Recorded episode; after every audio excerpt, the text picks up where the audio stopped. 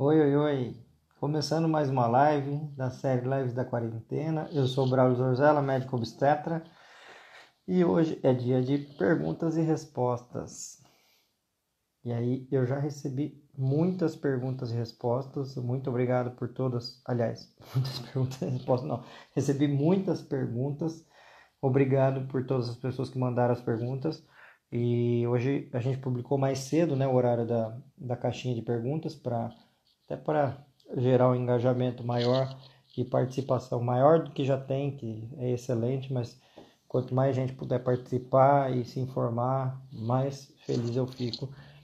Que essa é a missão que eu sinto que eu trago aqui, que é ajudar em relação a informações.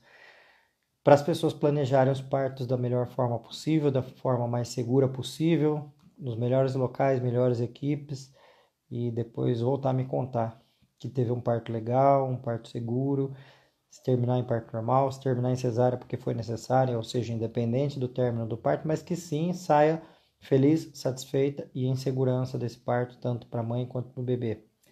Então, por isso que eu tô aqui. Gente, uh... então vamos lá começar com perguntas e respostas. É... Aliás, deixa eu pegar minha, meu meu rascunho aqui.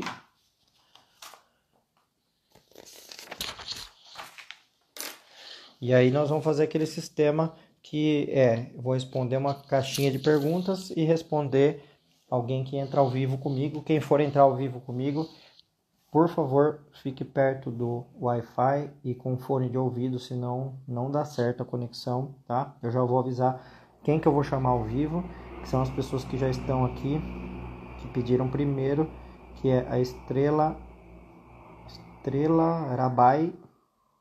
Vou chamar você. Aí tem a Fernanda, Gabriela. Daí tem a Glauciane e a Paola Neves. Se mais pessoas entrarem depois, eu chamo na sequência. Então, vocês quatro, eu vou chamar quem, quem de vocês continuar aí. Logicamente, Aí, se possível, eu puder ficar perto do Wi-Fi na hora que eu for chamar, eu vou avisar um pouquinho antes. E também com fone de ouvido, senão fica dando eco e ninguém ouve o que a gente fala, né? Bom, uh, já vou começar a caixinha de perguntas e respostas. Deixa eu só ver uma coisa aqui.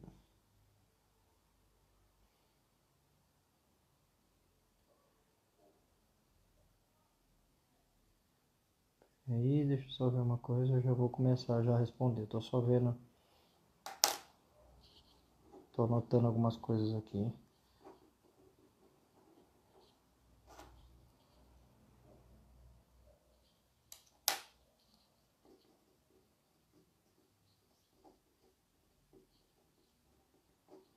Bom, vamos lá. Caixinha de perguntas e respostas. Uh, tem bastante perguntas. Eu vou tentar responder de uma forma até mais rápida as perguntas. E aí quem sabe eu consigo responder mais. Quanto mais eu conseguir responder, melhor. Shirley está perguntando: 135 é considerado diabetes? Depende de qual foi o exame feito. Se for o exame de jejum, sim, com certeza. Se foi o exame pós-prandial, seja pós café da manhã, pós almoço, pós jantar, não, porque é até 140. Se foi na curva glicêmica, não tem nenhum dos valores que seria acima de 135. Aliás, que 35, 135 seria considerado alterados e sim apenas a glicemia de jejum. Mais uma. A Fá Barsotti está dizendo: Como evitar uma episiotomia desnecessária e confiar no médico plantonista? Bom, tem alguns caminhos, Fá. O primeiro é ter com um médico ou uma médica que não faça episiotomia. Óbvio que esse é o melhor caminho, né? Uh, porque quem não faz mais episiotomia não vai fazer justamente no seu caso. Agora, essa pergunta é assim: é, como evitar fazer episiotomia com médicos que fazem episiotomia? Né?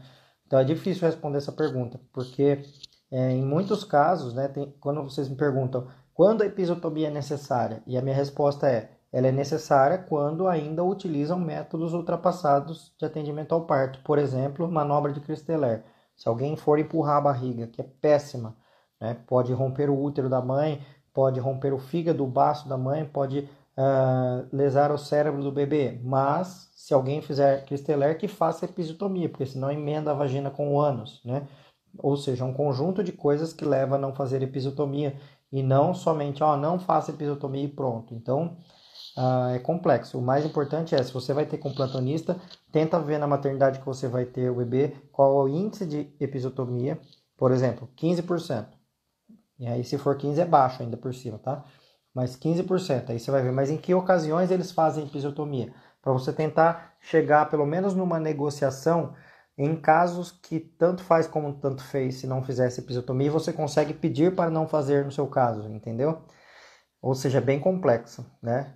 Uh, o ideal era que todas as pessoas que atendem parto já tivessem abolido a episiotomia como método de auxílio no parto, mas infelizmente tem muitos que fazem ainda. Bom, então eu vou chamar agora alguém ao vivo aqui para entrar comigo e fazer a pergunta ao vivo, que eu já tinha avisado, a Estrela. Eu vou chamar você, tá, Estrela? Depois eu vou chamar a Fer Gabriela na sequência.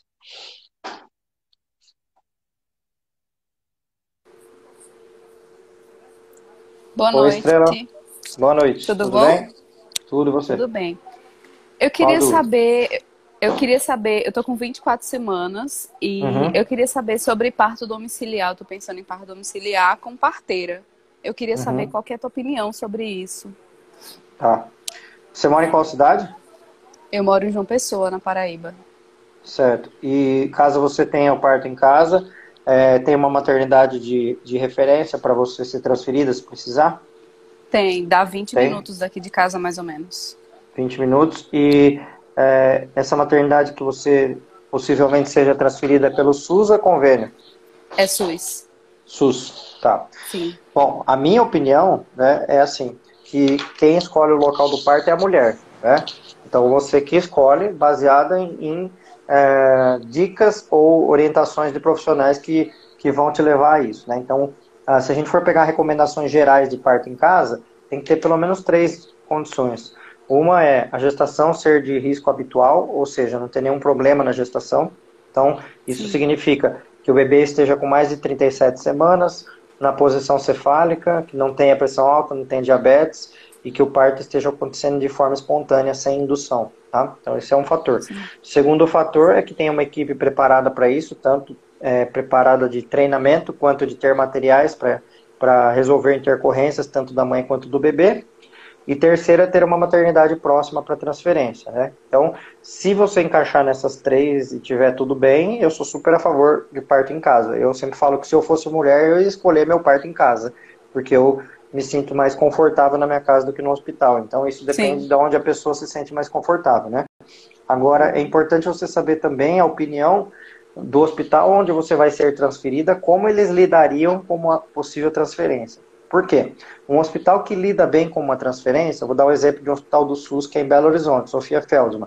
Se uma mulher chega transferida de um parto em casa lá, eles vão falar, ah, que pena que não deu certo em casa, entra aí, vamos, vamos continuar aqui dentro.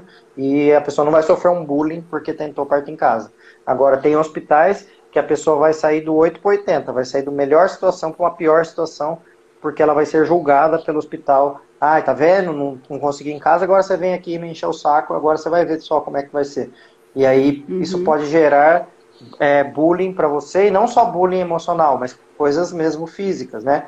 Ah, é, é, privar de alguma questão, principalmente é, oferecimento de anestesia, falando, não, você não queria ir em casa, então você, você não aguenta, então por que você quer anestesia agora, entendeu? Então Entendi. são todas coisas que podem acontecer. Então eu acho que nessa decisão esses três pontos que eu falei, eles são importantes, vale para qualquer pessoa, mas você precisa pegar outros pontos também na decisão uh, se vale a pena ou não, entendeu? Entendi. É, esse hospital, assim, inclusive, minha doula, eu já tinha falado porque é um hospital que, que tem aqui parto humanizado e tudo mais, o Candida Vargas. E a minha doula já falou que atendeu um parto que foi perto da minha casa e aí precisou ir para o hospital, né? Ela, aí ela e a equipe direcionaram a gestante e ela foi para o hospital e foi tudo tranquilo. Então, pelo que eu vi até agora, assim, desse hospital é tranquilo. Eu vou me informar mais sobre isso. Pra... É, tenta ver, tenta ver isso, a questão da transferência, como é. Se tem. É, se, se, se é uma transferência tranquila ou não, caso seja necessário. Esse é um ponto bem importante na hora da decisão também. Né? Tá, tá certo. Eu vou procurar me informar. Obrigada, viu? De nada, boa sorte. Você volta Obrigada. aqui para me contar depois, por favor. Volto sim, pode deixar. Pode ser tanto no ao vivo quanto no direct também, pode mandar mensagem. Tá, tá certo. Tá bom. Então eu volto. Tá, obrigada. Boa sorte. Tchau, tchau. Obrigado a você. Tchau. tchau. Vamos lá para a caixinha de perguntas e respostas. Uh, Isa está perguntando: fiz duas cirurgias de mioma. A primeira há dois anos, foi por laparoscopia, e a segunda há um ano. Bom, deixa eu ver se tem a continuação da pergunta que eu. Uh, não. Bom, vamos, vou responder sobre mioma. Inclusive, se vocês mandarem perguntas, precisa mandar uma pergunta que cabe na caixinha, senão eu não consigo ler até o final e as caixinhas ficam todas embaralhadas. Depois eu não acho qual que é a sequência da pergunta, tá? É, então, miomas, né? Se tem cirurgia de mioma, se você está querendo saber se pode ter parto normal ou não. A questão é a seguinte, depende da região que foi retirado o mioma. Se foi de uma região onde é, não afetou a estrutura do útero, por exemplo, imagina um, um abacate. E nesse abacate tem um caroço para fora do abacate. Eu corto esse caroço e tiro fora e não mexo na estrutura do abacate. Tá? Eu não danifiquei esse abacate. Né? Então, seria mais ou menos um mioma subseroso, que é aquele que fica por fora do útero. Então, isso não muda nada na estrutura do útero, dá para ter parto normal tranquilamente. Agora tem os miomas que são incrustados na carne do útero, tá? no miometro, eles chamam miomas intramurais. E tem aqueles que são para dentro da cavidade uterina, imagina no lugar do caroço do abacate, tá? que seriam os miomas submucosos.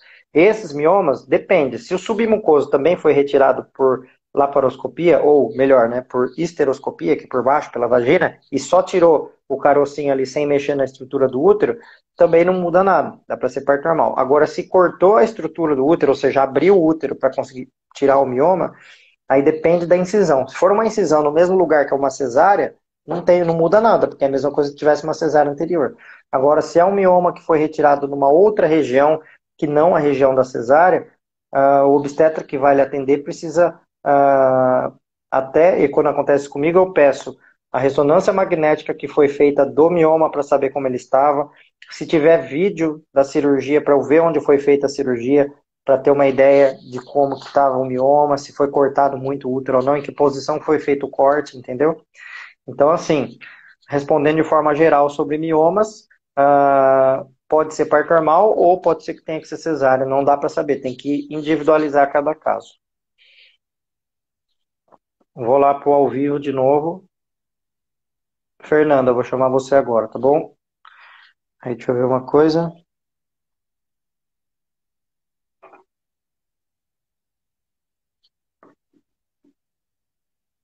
Só estou anotando aqui o nome de outras pessoas aqui para chamar depois. Eu estou anotando porque eu já percebi que o Instagram ele não organiza por ordem de entrada desses pedidos, então eu fico com receio de chamar uma pessoa que entrou faz pouco tempo e acabar não chamando a outra pessoa. Então, Fernando, tô te chamando para você entrar comigo e perguntar.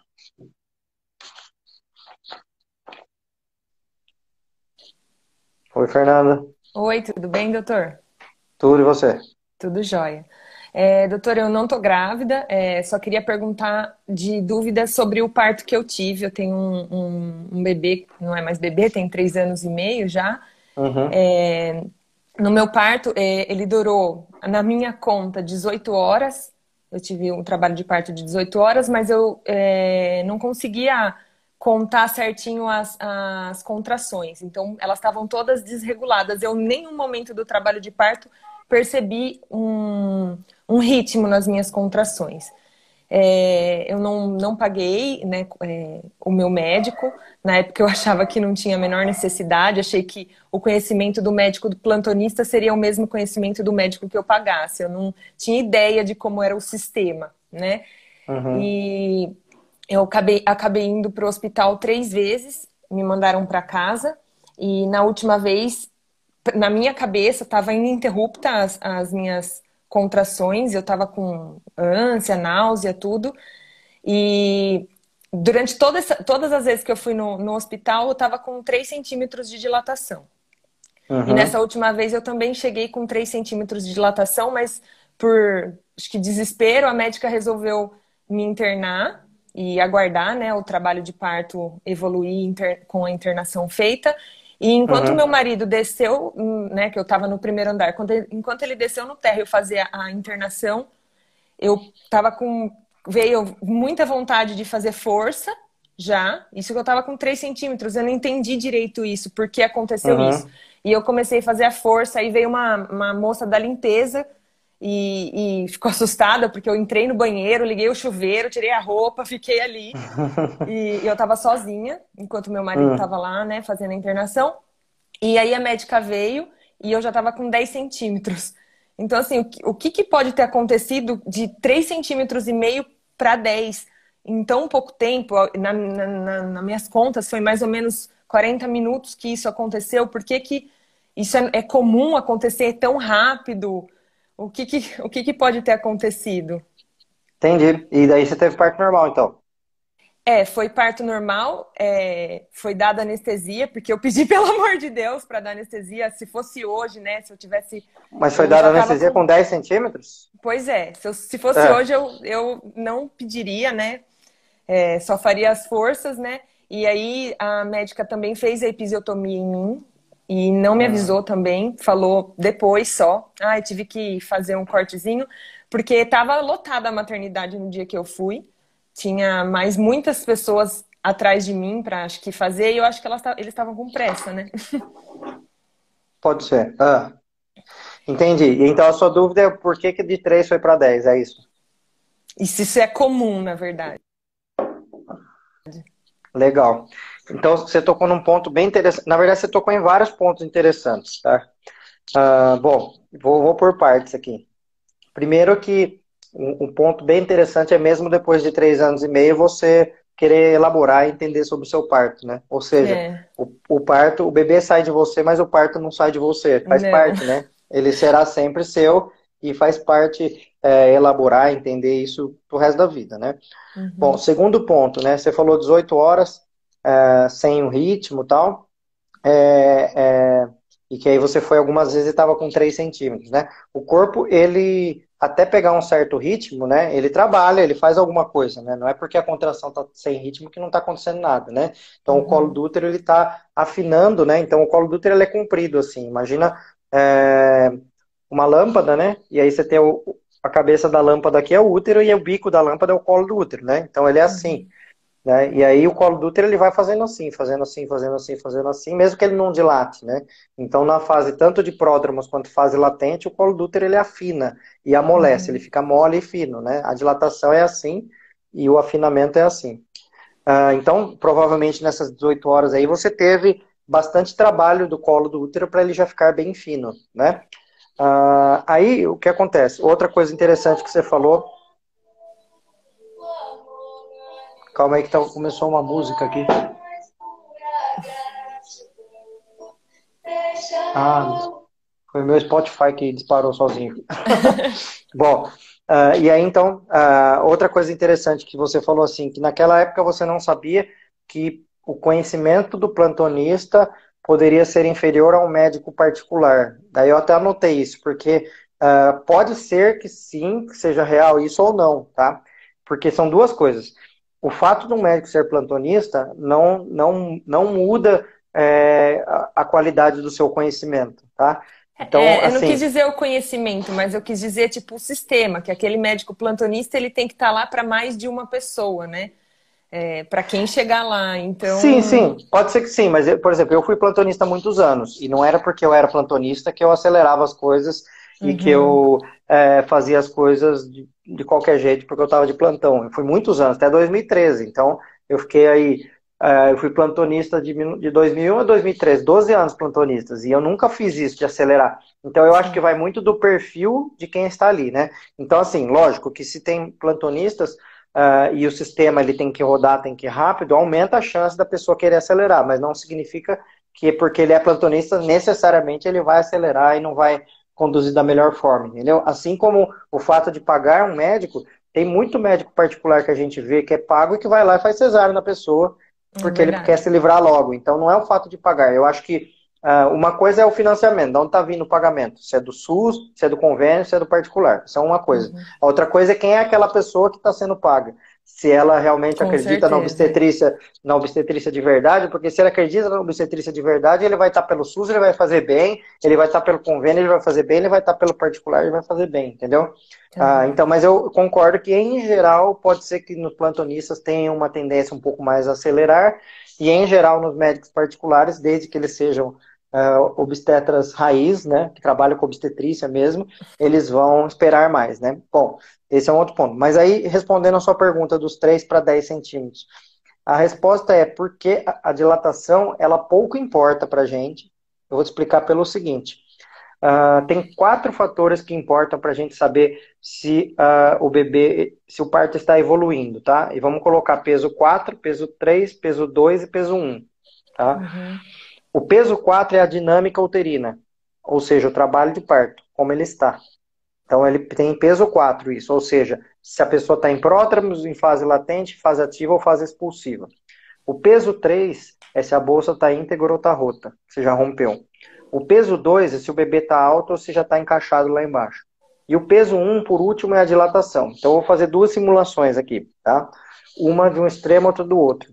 Uma onde a mulher tem é, quatro contrações a cada 10 minutos, ou seja, uma contração de 2 minutos e meio 2 minutos e meio, fortes e intensas, tá? ou seja, peso 4. Uhum. Com a bolsa já rompida, só a bolsa estava rompida ou estava íntegra? Não, ela foi rompida na hora que ele que o bebê ia nascer. No final, tá. É, Nós foi. vamos pegar, então, vamos pegar um, um extremo maior, que seria fase ativa, bombando contrações, a bolsa rompida e o bebê com a cabeça baixa, tá? Isso aqui já deu peso 4 mais 3 mais 2 já dá 9 de, de peso Uhum. aqui. E aí eu faço um toque nessa pessoa, ela tem 1 centímetro de dilatação, tá? Guarda essa informação. Aí do outro lado eu tenho uma pessoa que tem peso zero aqui, não está em trabalho de parto, não tem contração nenhuma, bolsa está íntegra, ah, o bebê está alto, só que eu vou fazer um toque, ela tem 9 centímetros de dilatação, Nossa. tá? Essa pessoa aqui vai demorar uma semana ainda para o bebê nascer, sei lá que dia vai nascer esse bebê, porque ela não está em trabalho de parto, tá? Uhum. Essa pessoa aqui, de 1 centímetro, pode ser que em meia hora ela pule para 5 centímetros, mas meia hora ela pule para 10 centímetros, porque tá tudo forçando muito, você entendeu? Tá- tá- as contrações estão forçando demais. Então, é comum sim acontecer casos como o seu, porque os centímetros não importam para pra gente. É, ah, o que importa é o padrão do trabalho de parto. Então, pode ser que você, você devia estar com colo assim, já bem fininho, 3 centímetros. E aí, o que acontece? Se dá uma bombada da cabeça do bebê ali, já vai para 6. Mais uma bombada vai para 8. Mais uma... Ou seja, o bebê, às vezes, em- de 3 para 10, ele pula em 40 minutos. Né? Uhum. Ou seja, não, não é a, a, a dilatação que conta para a gente saber a evolução do parto. Essa que é a grande verdade, entendeu? Uhum, entendi. E que bom que você teve isso, que bom que você teve uma evolução rápida. E assim, É. é, uma coisa que muita gente fala assim, ai, Deus me dê um parto rápido. Eu falo, calma, gente. Primeiro que é difícil controlar as situações e ah, tem coisa boa de um lado e coisa boa do outro. Um parto rápido, ele dói muito, porque dilata tudo muito rápido. Tá? Tanto que Uhum. você falou que não estava aguentando de dor. Né? É, E um parto demorado, é, um parto demorado, ele vai devagarinho, devagarinho, devagarinho e dói menos, mas cansa mais. Então, depende, né? O que, que você quer cansar mais ou quer ter mais dor, né? E, e, logicamente, os outros pontos que você tocou aí, que é tomar anestesia só para o bebê sair no final, realmente é, é obstetrícia do século XX, né? É, e passado, além, e além, da, além da anestesia, além da epísio, colocaram fórceps também. Então, E por quê? Qual foi a justificativa do forceps? Ah, a médica falou assim: eu vou dar uma ajudazinha na hora. E eu nem sabia o que que ela tava. Imagina, você fica meio perdido, né? Não, eu não consegui É. raciocinar por mim na hora. Eu nem entendi o que que ela quis dizer com vou dar uma ajudazinha. Entendi.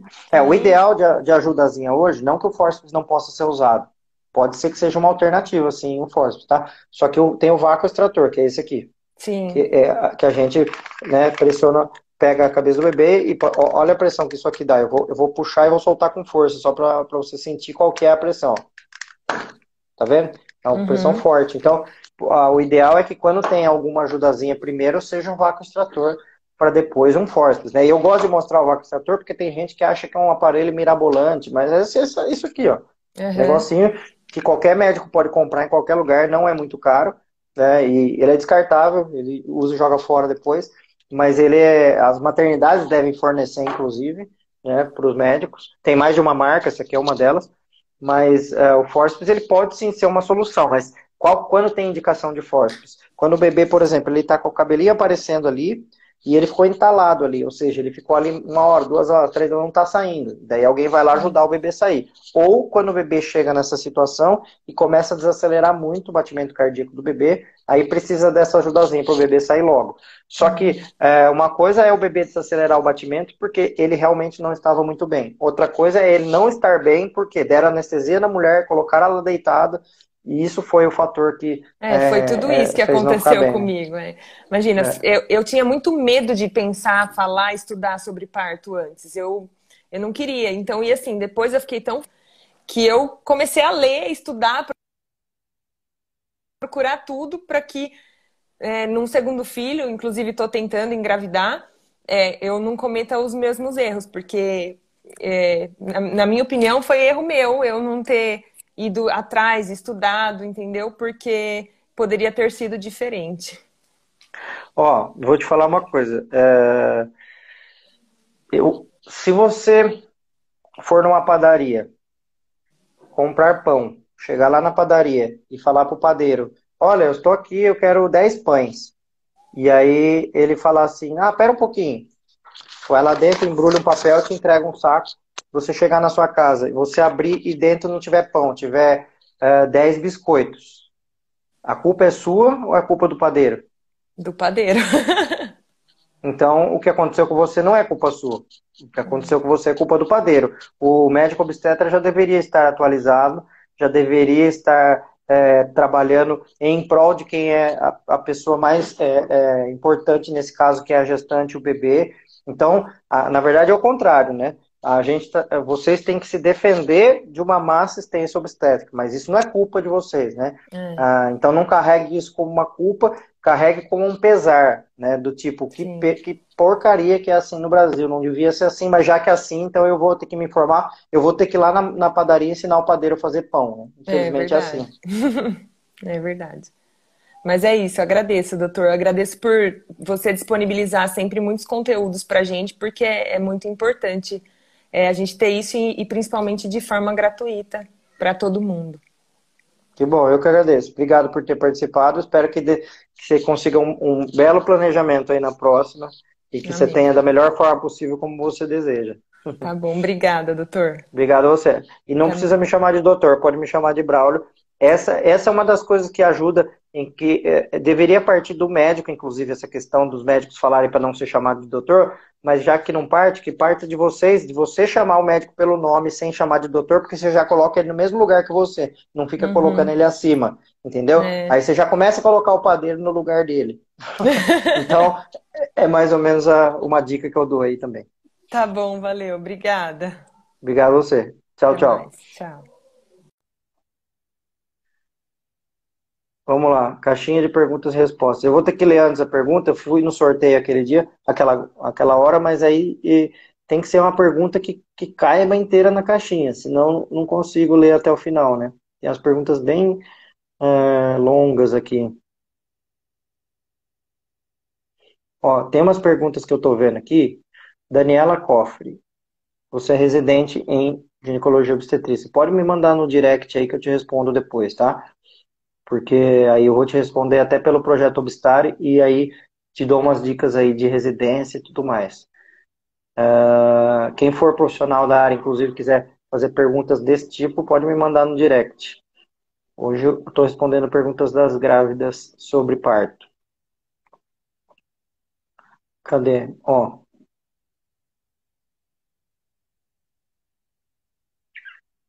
Ó, pronto, achei uma legal aqui. A Isa está perguntando: dormir do lado esquerdo, mito ou verdade? em partes é mito, em partes é verdade. Por quê?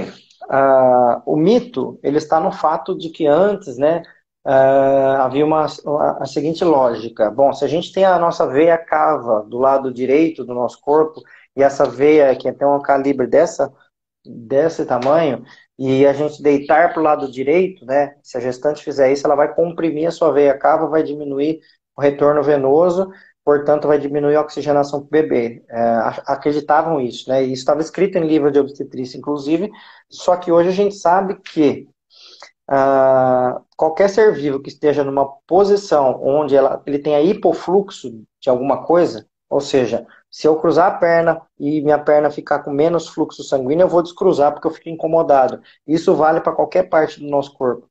Então a gente não fica deitado em posições que nos deixam com hipofluxo de alguma coisa, cerebral e por aí vai, no caso da gestante, uterino e placentário. Então a questão não é racional, eu devo deitar para o lado X ou Y, mas sim deitar na posição que você se sente mais confortável, pois essa é a posição que está te oxigenando melhor, tá? Por isso que então, em partes é mito isso, porque não tem nada a ver com oxigenação, deitar do lado esquerdo ou direito. Agora, o que tem a ver sim, que é real, que aí tem a ver com a lei da gravidade, é em relação ao estômago e ter azia, tá? Por quê? Porque o nosso estômago, ele é para o lado esquerdo, certo? Então, quando a gestante deita para o lado direito, o estômago fica por cima. E aí, por lei da gravidade, tem mais chance de ter refluxo e ficar tendo azia. E quando deita para o lado esquerdo, o estômago fica para baixo e aí diminui a chance de ter azia. Então, no caso da azia, sim, é recomendado deitar mais para o lado esquerdo. Agora, no caso de oxigenação, realmente hoje em dia é considerado mito. Vamos para o ao vivo. Glauciane, vou te chamar. Depois da Glauciane, eu vou chamar a Paola.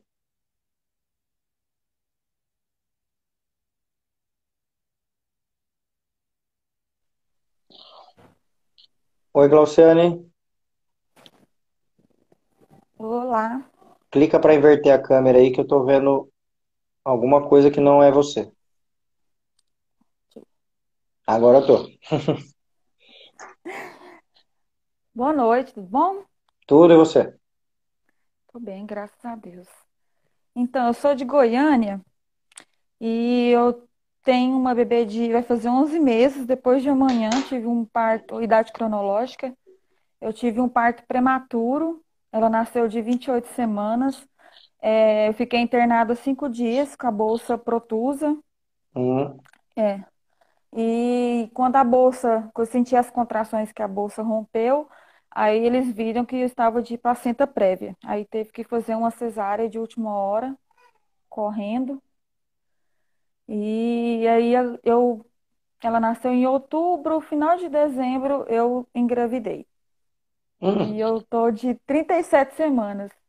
Uhum, tá. eu achei que você ia perguntar da outra gestação, então já tem mais uma aí.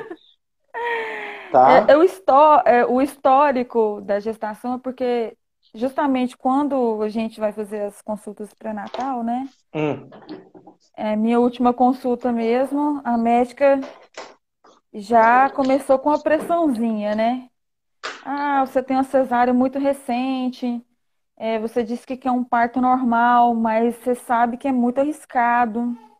Eu falei, inclusive eu fui na médica de emergência também no mesmo dia, porque ela escutou o coraçãozinho da neném e tinha dado um taco cardíaco, deu 192.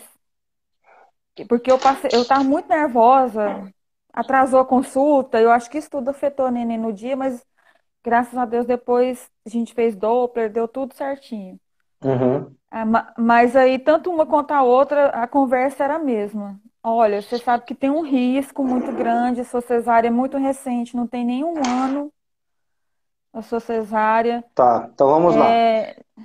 Vai dar mais ou menos 12 meses de diferença do nascimento de uma para outra, é isso? Vai dar mais ou menos um ano. É, quase, né? Porque a, a se. Cê, vai depender tá... da, da, Mariana. É, você falou que sua bebê anterior está com 11 meses e você está com 37 semanas, certo? Então, então falta um mês aí pro parto, mais ou menos, né? Então, se falta 11 meses mais um mês, vai dar 12. Então, eu tô arredondando a conta aí, tô, vai dar mais ou menos um ano de diferença uma para outra, certo? É, quase. Se ela esperar até lá, é. Tá. Você, nessa gestação, já conferiu que não tem placenta prévia? Já foi excluído esse diagnóstico? Hum, todos os ultrassons, nenhuma deu. Nenhuma deu? Não, graças a Deus. Então tá. Bom, aí você falou o seguinte: que a médica te falou que tem muito risco, né? Você usou essa expressão. Né? É, eu acho as palavras muito e pouco muito vagas, né? Porque, pegando outra caneta aqui que a minha acabou, eu acho as palavras é, muito ou pouca muito vagas, né? Porque se eu falar assim, ah, aquela pessoa tem muita idade, fala, mas qual que é a idade da pessoa? Para algumas 30 pode ser muita idade, para outros 90 pode ser muita idade, né? Se eu falo a pessoa tem pouco peso, eu falo, mas pouco peso, o quê? Mas é uma, ah, pesa 5 quilos, tá, mas o que que é? Uma criança ou é um cachorro que pesa 5 quilos? Ou... Então é muito relativo falar pouco ou muito, né? Então você me falou assim, ó, tem muito risco. Ela te explicou qual que é esse muito risco? Você falou números disso? Porque é isso que é importante. Para entender se é muito ou se é pouco. A hum. médica do pré-natal, não. A da emergência chegou a falar em 2%. Uhum. Aí eu falei 2%, aí ela falou assim, mas é o seu 2%. Aí eu, tá, tá né? então vamos lá. Uh, ó, então é, é, maneira de entender, né? Por isso que eu falei, para algumas pessoas é muito, para outras pessoas é pouco. O, quando, se ela falou 2%, tá dentro, tá dentro da verdade ali. Eu colocaria como verdade, bate carimbo na verdade, porque poderia ser uma mentira. A pessoa podia falar, ah, tem 90% de chance de romper seu útero, aí era mentira, né? Então, se ela falou 2%, legal, tá dentro da verdade, pensando aí mais ou menos 11 meses, 12 meses de intervalo de um para outro, né? Só que aí, quando a gente fala de risco de alguma coisa e a gente numera esse risco, beleza, eu tenho 2% desse lado, mas e do outro lado? O outro lado é fazer a cesárea, certo? Qual que é o risco desse outro lado, né? E aí que entra a questão, que é o seguinte, uh, é seus 2%? É, mas e se do outro lado tem 3% de alguma outra coisa? Também é os seus 3%. Então, na verdade, é a, a balança, do, do é a balança entre um risco e outro, né? Então, é o seguinte, uh, eu vou, deixa eu ver se eu consigo fazer aqui um, um desenho, é só para mostrar. Uma, é, um, ele, é um gráfico conceitual que eu quero passar sobre esse risco. E daí, deixa eu só ver se eu consigo. Eu estou com uma canetinha aqui que desenha na tela aqui. Deixa eu ver. Espera aí. Ah, escrita na tela. Aqui. Tá, vamos ver, vou inverter aqui a câmera. Acho que aqui vai dar. Bom, quando a gente fala de risco de ruptura uterina, eu vou fazer um gráfico conceitual, tá? Que é para a gente entender mais ou menos o que significa. Então, aqui eu vou colocar o tempo. Calma aí que tá sem caneta. Caneta. O tempo, tá? Nessa, nessa linha. E aqui eu vou colocar o índice de ruptura. Então, ruptura uterina aqui e aqui o tempo. Aí, o que, que, é um gráfico conceitual? É quando a gente tem uh, uma ideia de como ele funciona, tá? Ou seja, ele não vai estar em escala, ele é mais para a gente entender o funcionamento. Vamos imaginar o seguinte, que nessa ponta aqui, eu tenho o menor tempo possível entre um nascimento e outro, isso seria mais ou menos nove meses, certo? Então, se nascer um bebê agora, porque se a pessoa engravidar na sequência, tiver um parto prematuro de oito meses, vai dar nove meses, então vamos colocar aqui nove meses como sendo o zero nosso aqui, tá? Aí depois a gente pode fazer no outras, é, outras medidas aqui, 18 meses, 24 meses, aí pode ir lá para frente 48 meses, pode esticar lá na frente colocar 10 anos, beleza? E aí a gente pensa assim, bom, quanto mais perto da época do outro parto, maior é a chance de ruptura uterina, certo? E quanto mais longe do outro parto, menor a chance de ruptura uterina. Então, esse gráfico conceitual, ele seria assim, concorda? Que ele tem maior chance aqui e menor chance aqui. Aí o que acontece? Quando a gente tem uma ideia do que pode acontecer, isso aqui é uma tese, né? A gente faz, ó, eu acho que vai ser assim, que vai dar o resultado em relação à ruptura uterina. E aí a gente mede os resultados. E aí, isso demorou muitas décadas para que fosse chegasse nessa conclusão que eu vou falar agora em relação a índice de ruptura uterina. Então, existia um número aí que era meio, meio que é, é, meio que inventado pelas pessoas, porque não tinha medidas para isso, que eles falavam assim, ó, acima de 24. É... Aliás, desculpa, vou só voltar um pouco. Primeiro lugar, imaginava-se isso aqui, que quanto maior tempo em relação a uma gestação e outra, diminuir a chance de ruptura uterina. Aí começaram a sair alguns trabalhos que começaram a mostrar uma tendência assim, que mais ou menos com 24 meses essa a chance diminuía mais, né? Ou seja, não era uma linha reta, e sim é, era uma hipérbole que fechava esse gráfico. Isso mais ou menos lá para a década de 90, até final da década de 90. Depois dos anos 2000 para frente, trabalhos mais numerosos e colocando mais gente nas estatísticas, a gente começou a ver que a tendência dessa curva, ela é assim. Opa, peraí que eu fiz errado, que eu vou ter que apagar esse aqui. Cadê? Cadê o lugar de apagar? Pera aí, deixa eu achar aqui. Tô, tô, tô aprendendo a mexer com essas coisinhas agora aqui.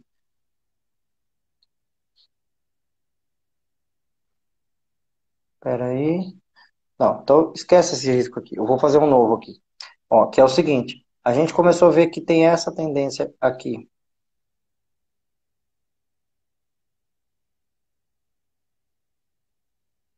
Oh, meu Deus.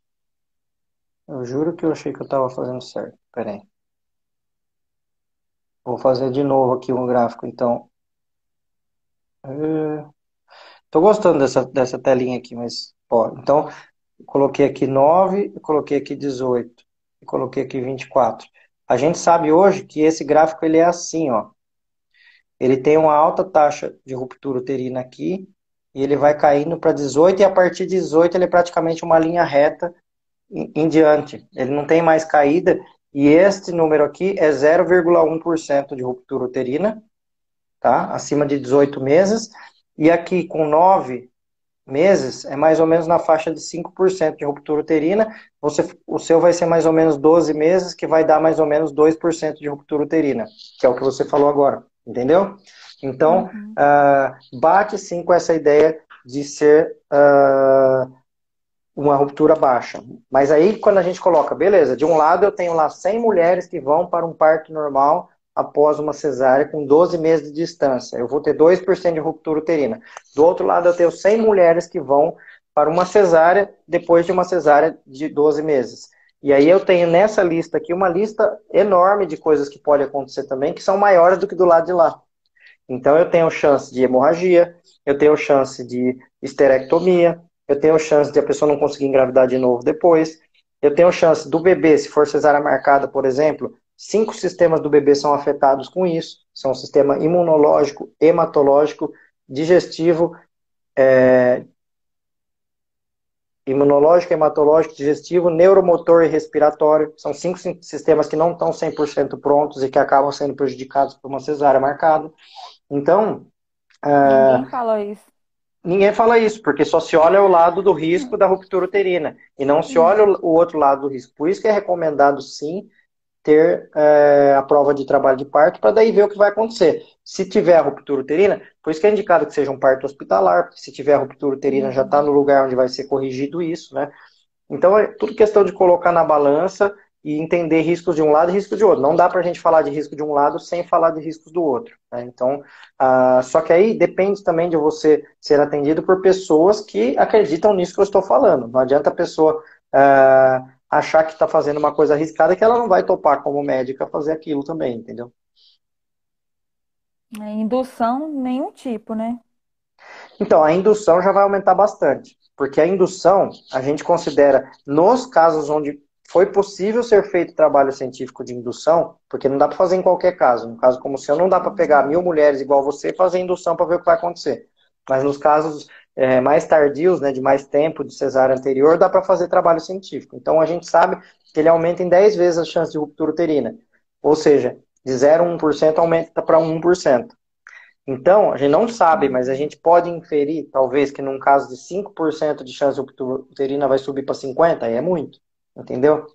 Então, uh, não dá para saber. O ideal é pensar em não ter indução, pensar realmente em, uh, em parto uh, natural, não induzido. Mas você tem uma vantagem, que você falou que você dilatou, você chegou com a bolsa protusa, com uma dilatação praticamente fora do trabalho de parto, né? Entendeu? Foi muito rápido, foi muito rápido. Se eles não tivessem, eu cheguei, eu cheguei, quando eles foram ver, eu já estava com 9 centímetros. E eles aplicaram remédio para segurar o trabalho de parto, para conter. Uhum. Não acredito que ela já teria nascido ali mesmo. É, e, e, e, nessa hora que você estava com 9 centímetros, você estava tendo muito sangramento ou não? eu tava com sangramento. Muito? Eu não sei dizer o que é.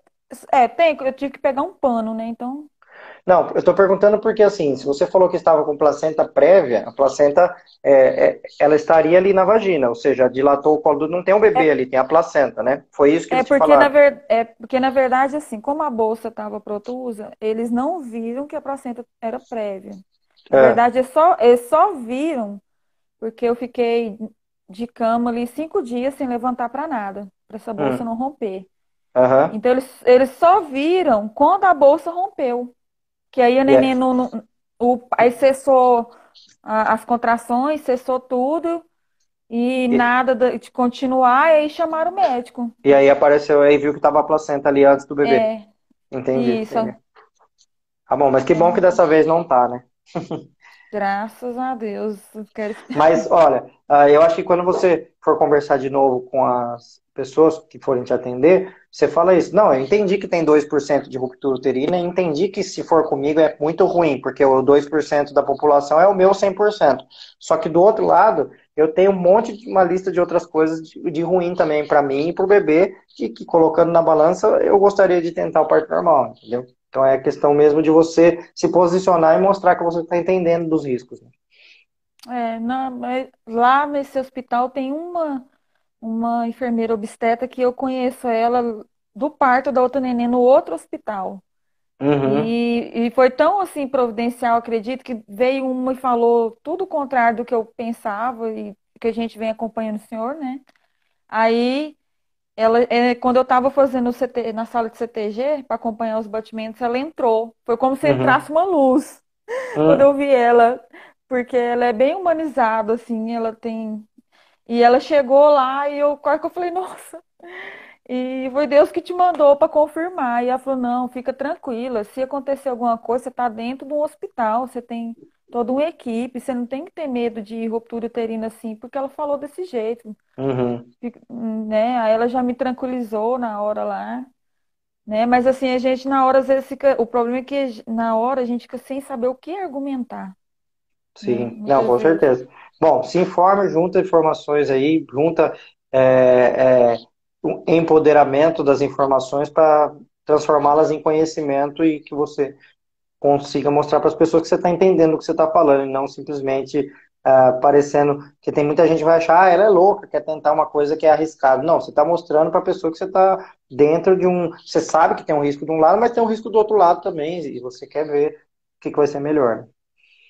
Então tá bom. Muito Tá bom? obrigada. Boa sorte. Por favor, volta para me contar depois, tá?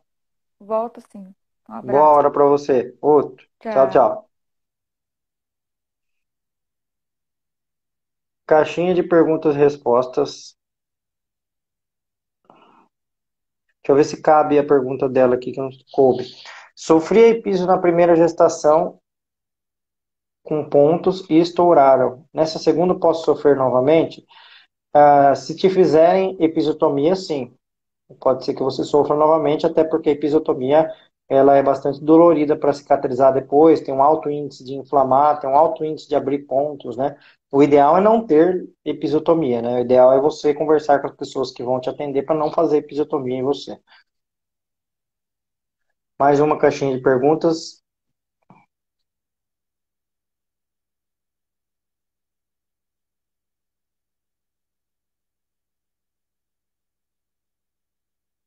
Ó, Caroline Pereira.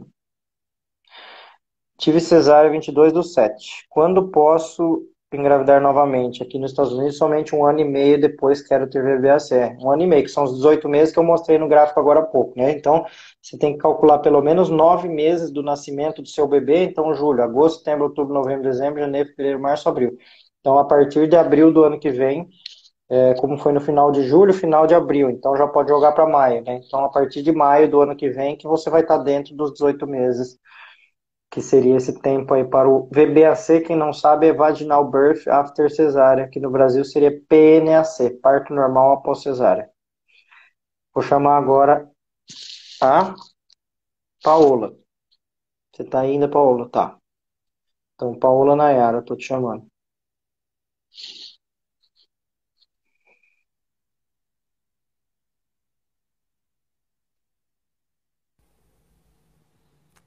Oi, Paola. Oi, oi, doutor.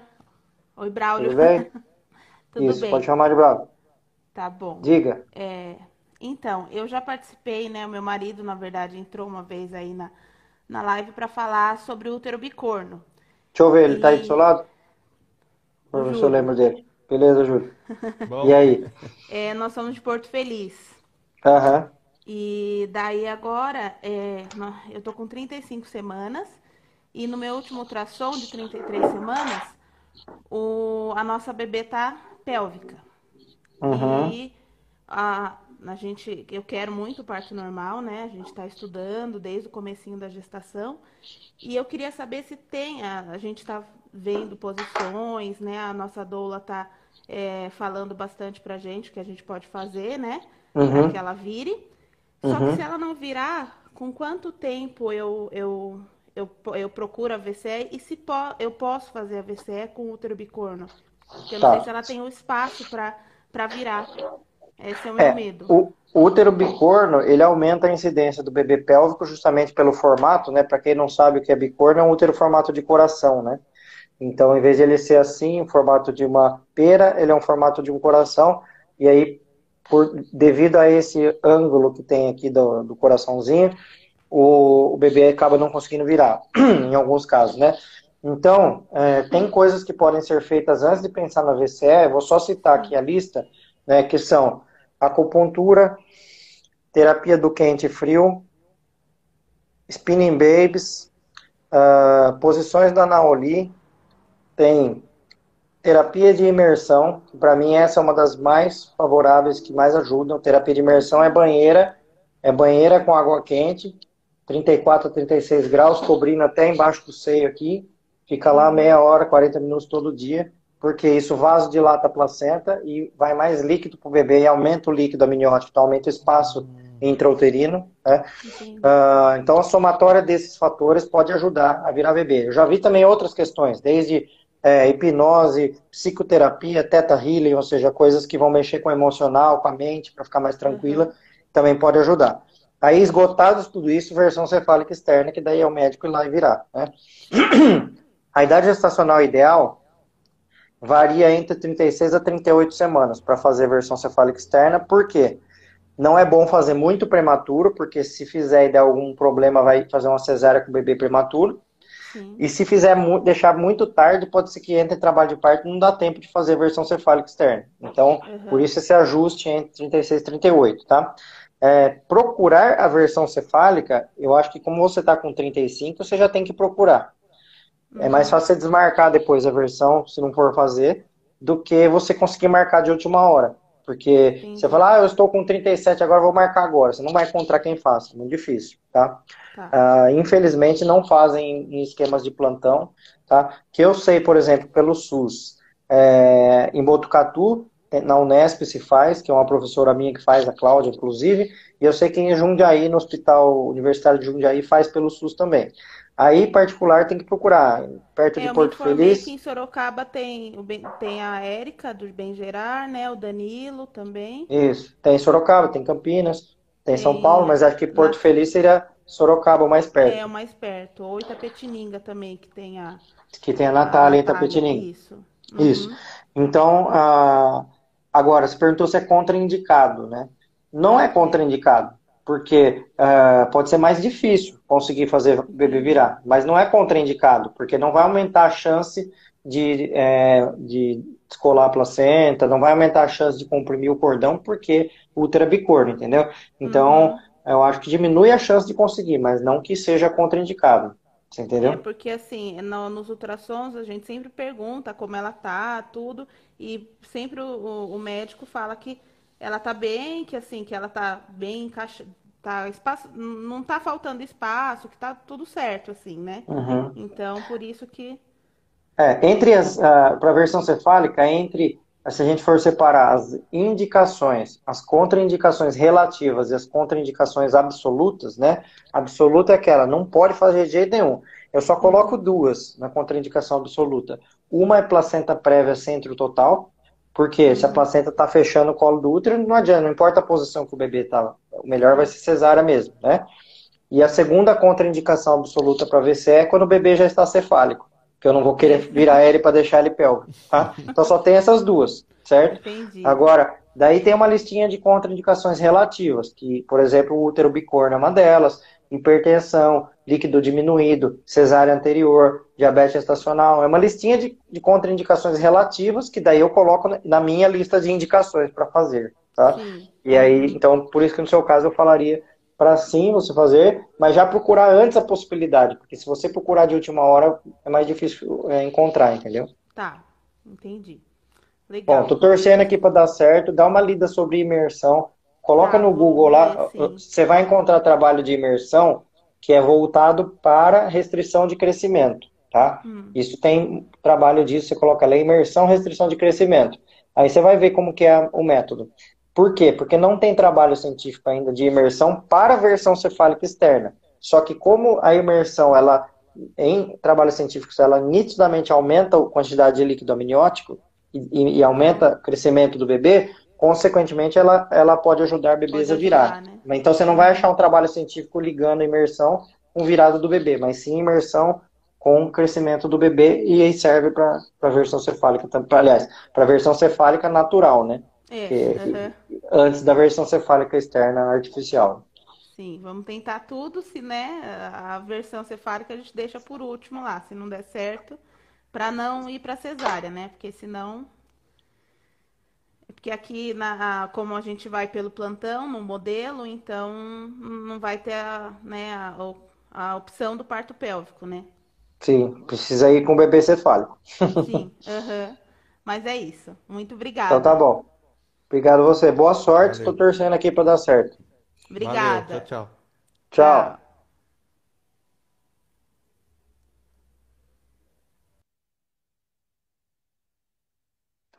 Bom, bastante questões, hein, gente? Muito legal. Obrigado por todo mundo que está mandando as questões. É, tem muitas aqui ainda para eu responder e tem bastante gente querendo entrar também ao vivo para perguntar. É, as minhas lives duram uma hora, né? Então, estão com 57 minutos agora.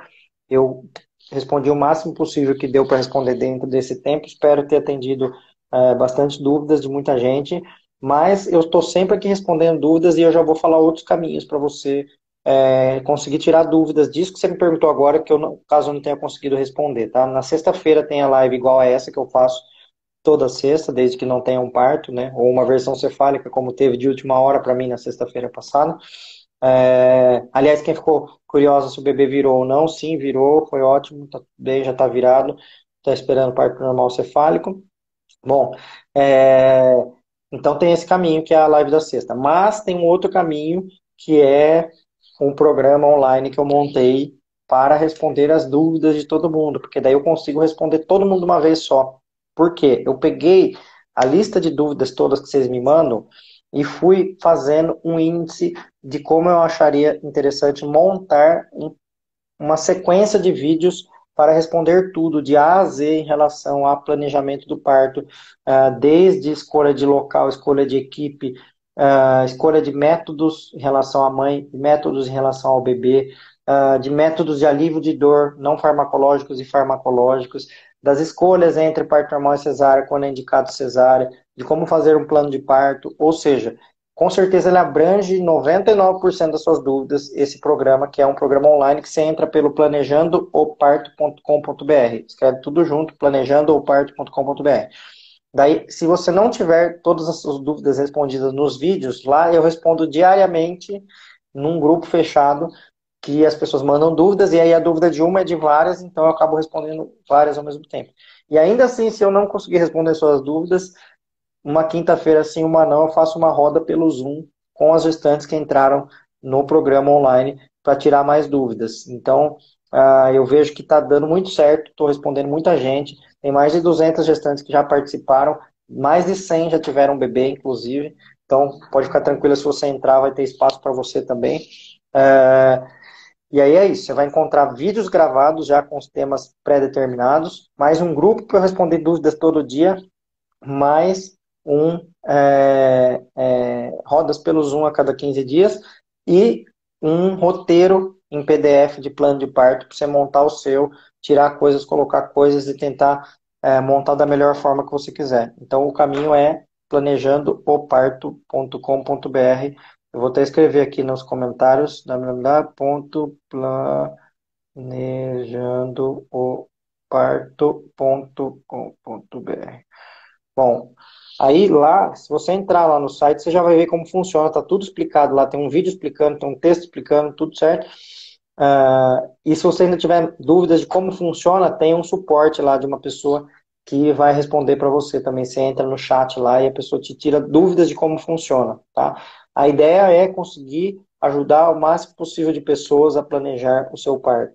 Eu sempre falo, ah, eu não precisava fazer isso, mas eu quero fazer isso, porque eu me sinto na obrigação de devolver para o universo aquilo que eu tive como uh, privilégio, que foi fazer uma faculdade pública, estudar numa faculdade pública e ver tanta coisa de boa acontecendo e por que não contar isso para muita gente e fazer com que muitas pessoas também tenham esse caminho legal, que é a busca pela humanização do parto, busca por um parto humanizado e passar aí o caminho das pedras para achar os melhores caminhos possíveis. Então, eu me sinto muito uh, dando de volta para o universo fazendo isso que eu estou fazendo agora, tá? Você vai entrar lá no site, você vai ver que tem um custo. Por quê? Porque tem uma equipe já de oito pessoas trabalhando comigo, então isso gera custo, porque tem que montar a plataforma, fazer a estrutura toda, fazer uh, o tráfego disso tudo, fazer uh, uh, Bom, é uma lista de coisas que eu nem sei falar tudo que se faz porque eu só faço a parte obstétrica, que é o que eu entendo, né?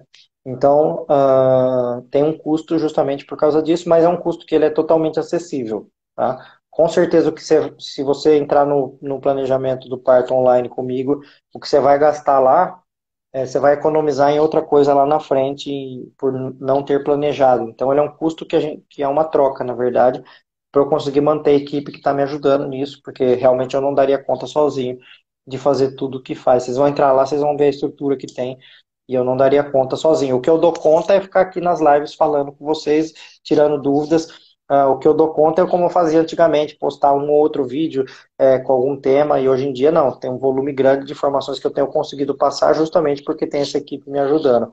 Então, uh, se você quiser me seguir, inclusive nos outros caminhos todos, tem o meu site, que é o www.brauliozorzela.com, tá? Lá tem os caminhos todos para você pode me encontrar pelo canal do Spotify, que tem uh, um podcast que eu faço, tem o canal do YouTube, Braulio Zorzella Obstetra, tem o meu caminho dentro do Facebook, que tem bastante coisa, tem o meu TikTok, que agora eu tenho, e tem, o que mais? E aqui o Instagram. Então são cinco, essas cinco mídias sociais que eu tenho feito. Gente, obrigado, viu, pela presença de todas vocês, obrigado pelas perguntas. Sexta-feira eu estou de volta é, para responder mais.